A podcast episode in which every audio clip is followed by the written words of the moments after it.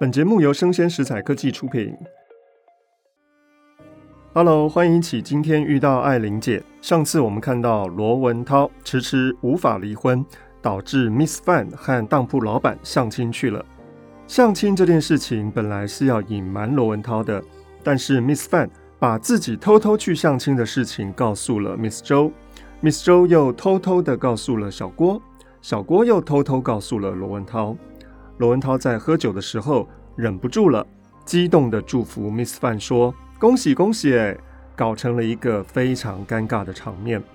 其实罗文涛的离婚已经处理得差不多了，Miss Fan 再等等，也许就能够水到渠成。无奈就是等不住了，偷偷跑去相亲。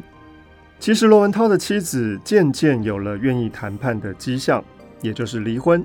如果这个时候突然打退堂鼓，重新又回到妻子的身边，势必罗文涛终身会成为笑柄。因此，他仍然继续进行离婚，按照他的诺言，给了他的妻子一笔很可观的赡养费，协议离婚。然后他立刻叫了媒人来到本城的染坊王家去说亲。王家的大女儿的美貌是出名的，见过的人无不推为全城第一。这染坊，各位知道是在当时社会比较底层的，所以王家的女儿虽然是出生于染坊，但是因为她的美貌，导致罗文涛好像想要用报复的手段去对待 Miss Fan 偷偷去相亲这件事情。交换了照片之后，王家调查了男方的家世，媒婆极力的吹嘘，竟然给他说成了这头亲事。罗文涛把田产卖去了一大部分，给王家的小姐买了一只钻戒，比传闻中 Miss Fan 的那颗钻戒还要大。所以我们可以看到，罗文涛好像真的要气死 Miss Fan，就是为了要报复 Miss Fan 而草草的结婚的。不到三个月就把王小姐给娶进来了，而 Miss Fan 的婚事不知道为什么没有成功诶。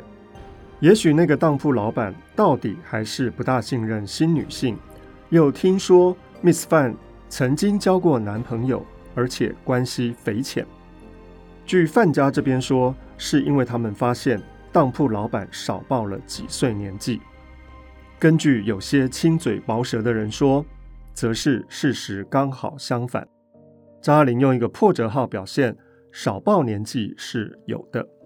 什么叫做事实恰巧相反？破折号少报年纪是有的呢？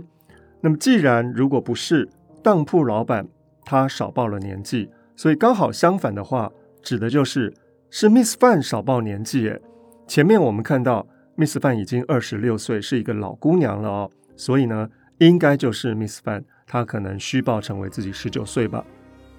罗文涛与 Miss Fan 同住在一个城市里。照理迟早总有一天是要在无意中见面的，他们的朋友们却不肯听其自然发展。不知道为什么，他们觉得这两个人无论如何得要再见一面，因为好可惜啊！而且 Miss Fan 最后婚姻是没有结成的。他们并不是为罗文涛打抱不平，希望罗文涛有机会可以饱尝复仇的甜味。这些人也并不赞成罗文涛草草的结婚，为了向 Miss Fan 报复而牺牲了自己的理想。总之呢，大家就觉得可以再试试看。也许他们正是要罗文涛觉悟过来，自己知道铸成大错而感到后悔吧。但也许最近情理的解释还是他们的美感。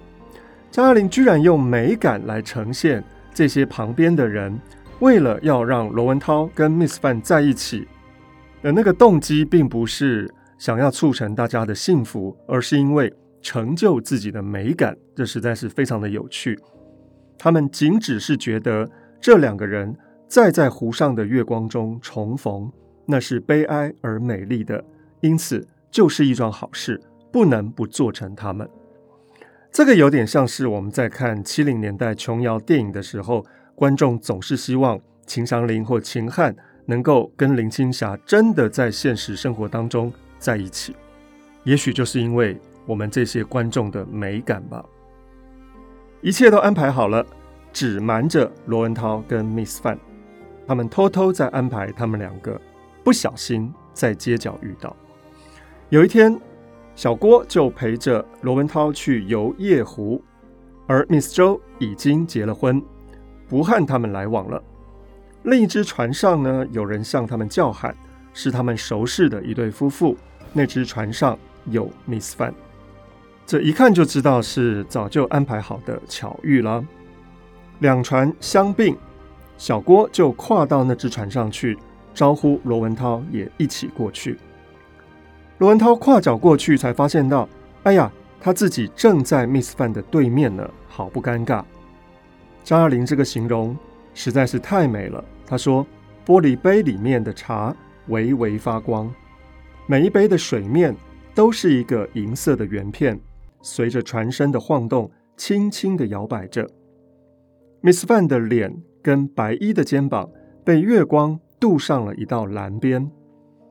人世的变化这样多，而 Miss Fan 竟然跟从前是一模一样的，一点都没有改变。这使罗文涛无论如何想不明白。”心里只觉得恍惚。为什么没有坚持要跟 Miss Fan 在一起呢？为什么用王大姑娘来报复 Miss Fan 呢？其实罗文涛自己也搞不清楚。他们若无其事地寒暄了一番，但是始终没有直接交谈过一句话，也没有人提起罗文涛最近结婚的事情。大家谈论的都是一些外边的事情，例如说。政府主办的西湖博览会，一致反对那屹立在湖滨引人注目的丑陋的纪念塔，俗不可耐。哎，罗文涛说，完全破坏了这一带的风景。反正从前那种情调再也没有了。这句话好像一语双关哦，他指的是不是 Miss Fan 呢？而罗文涛的眼睛遇到了 Miss Fan 的眼睛，眼光稍微颤动了一下。就望到别的地方去了。他们在湖上兜了几个圈子，在西泠印社上岸。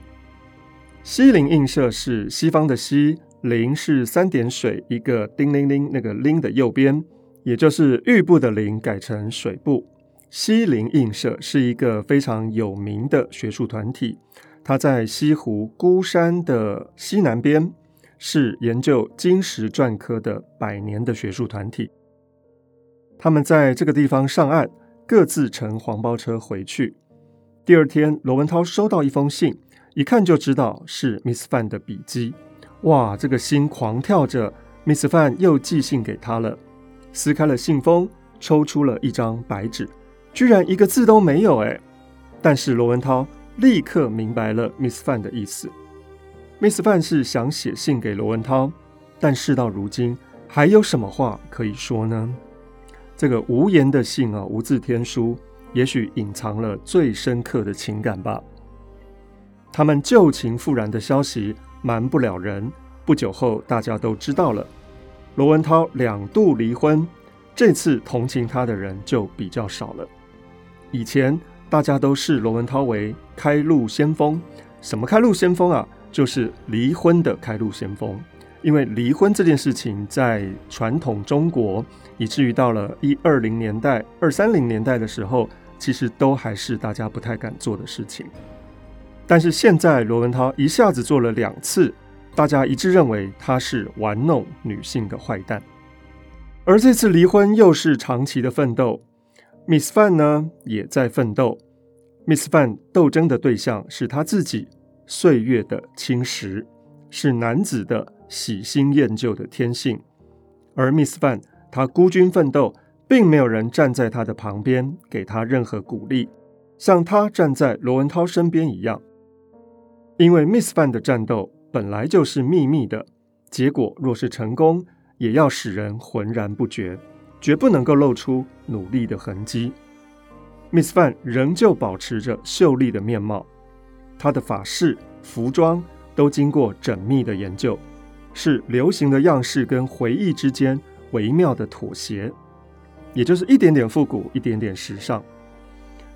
罗文涛永远不要 Miss Fan 改变，他要 Miss Fan 和最初相识的时候一模一样。然而男子的心理是矛盾的，如果有一天男子突然发现到他身边的女子是老式的、落伍的、过气的，这个男子也会觉得惊讶跟悲哀吧。Miss Fan 迎合了罗文涛每一种心境，但是却不是一味的千依百顺的，因为 Miss Fan 她是念过书的，有自主意识。罗文涛会送 Miss Fan 书，而 Miss Fan 无不从头到尾的阅读，因为 Miss Fan 崇拜雪莱，十年如一日，也有他自己的文学品味的。王家这边坚决的反对离婚。因为才刚刚结婚，怎么又要离婚了呢？是不是看不起冉方的女儿呢？和平解决办不到，最后还是不能不对簿公堂。打官司是需要花钱的，法官越是好说话，花的钱就越多。前后费了五年的功夫，罗文涛倾家荡产，但总算打赢了官司，判了离婚。这里张爱玲也用了讽刺法律的句子来告诉大家，当时已经有离婚官司了，但是呢是要给法官一些红包的。罗文涛手边虽然窘，他还是在湖边造了一个小白房子，完全按照他和 Miss Fan 计划的格式，坐落在他们早就已经选好的最理想的地点，那是一个幽静的里湖，里面的里。好，也就是西湖的一部分。至于乡下的房子，自从罗文涛他的母亲去世之后，已经一部分出租，一部分就空着。新房子依着碧绿的山坡，向湖心斜倚着，踩着高跷站在水里，墙上爬满了深红的蔷薇，紫色的藤萝花丝丝缕缕倒挂在月洞窗前。这是一个多么美丽的！新婚的小蜗居，罗文涛真的跟 Miss Fan 终成眷属了。故事到这里应该是要结尾了，但这不是张爱玲的风格。张爱玲一定会在后面加一个反高潮。什么叫做反高潮呢？也就是小说叙述到读者预期会出现重大情节的地方，却出现琐碎可笑的事情。我们再继续看新婚夫妇。照例到亲戚家去挨家拜访，所以罗文涛也带着 Miss Fan 到亲戚家里面去。亲戚当然会留他们吃饭、打麻将。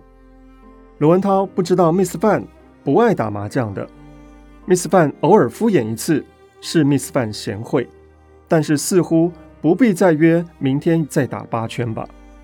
但 Miss Fan 告诉罗文涛，他是不好意思拒绝人家，人家笑他恩爱夫妻。一刻都离不开，所以看到这边，我们知道 Miss Fan 开始打麻将了。那一打麻将呢，就会沉迷下去。于是 Miss Fan 就抱怨他们住的实在是太远了。诶，之前我们不是说在西湖的里湖这个地方的一个小白房子，几乎就是一个甜蜜小夫妻隐居的最好的地点吗？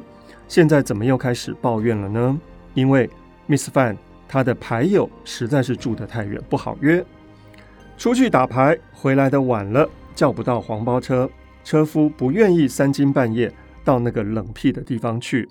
回来的时候兜不到生意，而轮到 Miss Fan 还请的时候，因为客人回去也不方便，所以只好在家里面打通宵过夜啊。罗文涛又觉得吵闹，没有牌局的时候。Miss Fan 在家里面成天躺在床上嗑瓜子，衣服就懒得换了，反正也没人看。污旧的长衫、旗袍叉撕裂了也不补，纽办破了就用一根别针别上。出去的时候穿的仍旧是做新娘子时候的衣服，大红大绿的，反而更加衬出面容的黄瘦。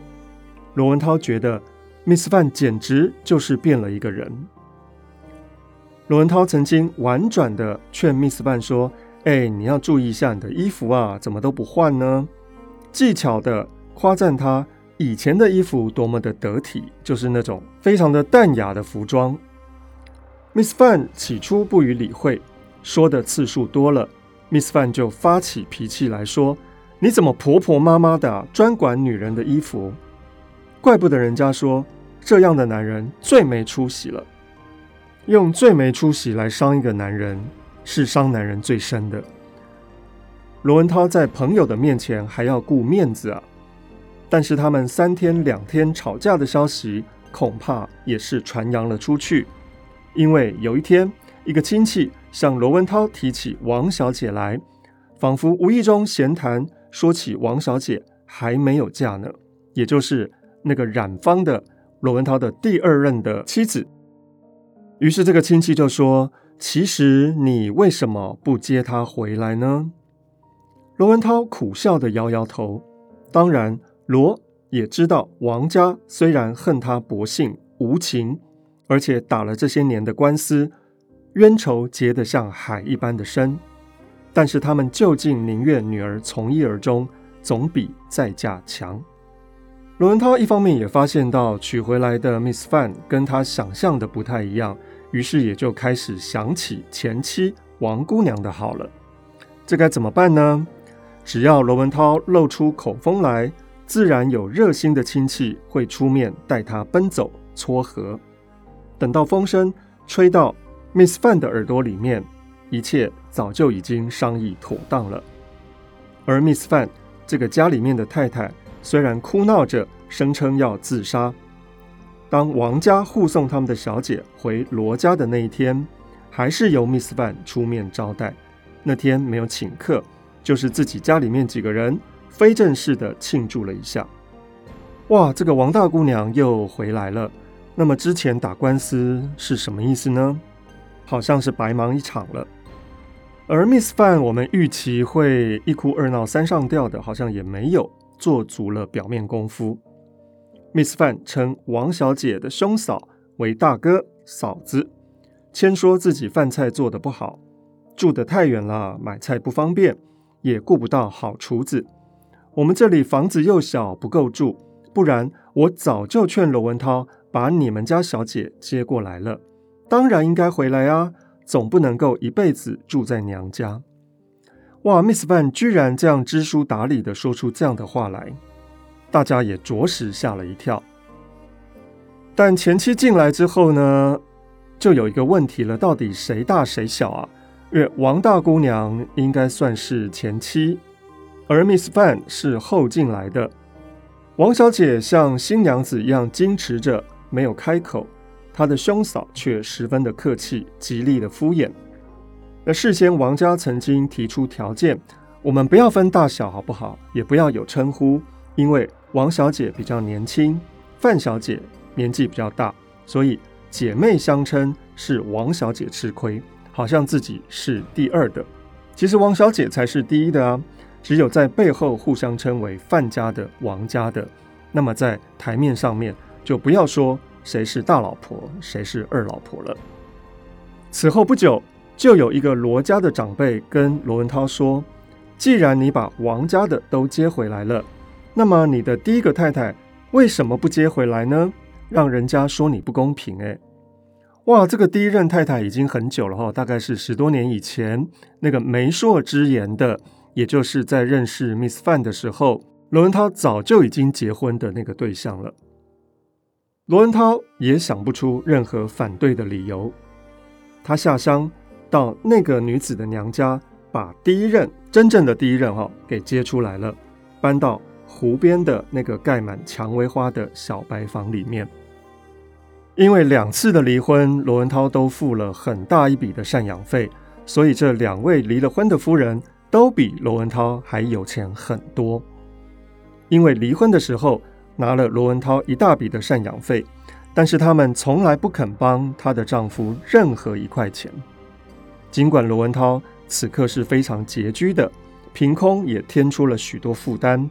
但需要养活三个女人，还有他们的佣人，还有他们后来各自的孩子，以及孩子的奶妈，啊，真的是一大笔开销哎。罗文涛回想自己当初对待他们的情形，其实也不能够怪他们，只是这个范家的，也就是现在的 Miss Fan 呢，不断地在旁边冷嘲热讽，说他们一点都不顾丈夫的死活，不免使丈夫。感到非常难堪。总之，罗文涛现在已经解决了所有的事情，熬出头了。他把前面的两位前妻也都接到家里面来。人们对于离婚的态度已经改变了，好像也觉得没什么，种种非议跟嘲笑也都冷了下来，反而有许多人羡慕罗文涛稀有的艳福。这个时候已经是一九三六年了，至少在名义上是一夫一妻的社会制度，而罗文涛居然拥有三位娇妻在湖上一起隐居。难得有两次，罗文涛向朋友诉苦：“哎呀，这个处理三位妻子实在是非常棘手。”朋友总是取笑罗文涛说：“至少你不用再找牌搭子啊，因为关起门来就是一桌麻将。打牌最怕的就是三缺一，因为一个男主人三个妻子，所以四个人就可以关起门来打麻将了，完全不需要找别人了。这当然是一个讽刺。”五四仪式，罗文涛三美团圆就在这样的讽刺剧里面结束了。不管是传统的媒妁之言，或者是新式的自由恋爱，好像都没有办法带来真正的爱情所凝聚成的幸福的婚姻。更多的，我们看到的是金钱的纠葛。这篇小说是艾琳姐一贯的讽刺婚姻的立场。故事的背景已经是一九二零三零年代。我们看到时兴女子上学求取知识，流行戴眼镜，也交男朋友，而且是有妇之夫也无所谓，好像是蛮新潮的。但是两位前妻结束了婚姻之后，居然还愿意回来跟罗文涛还有其他的女人一起生活，这个我们现在想起来实在是令人不可思议。如果是现代的女性，不太可能的。但是，如果是一九二零三零年代的女性，我们看到还是希望在名分上维持一个婚姻的空壳，尽管它是一个空壳。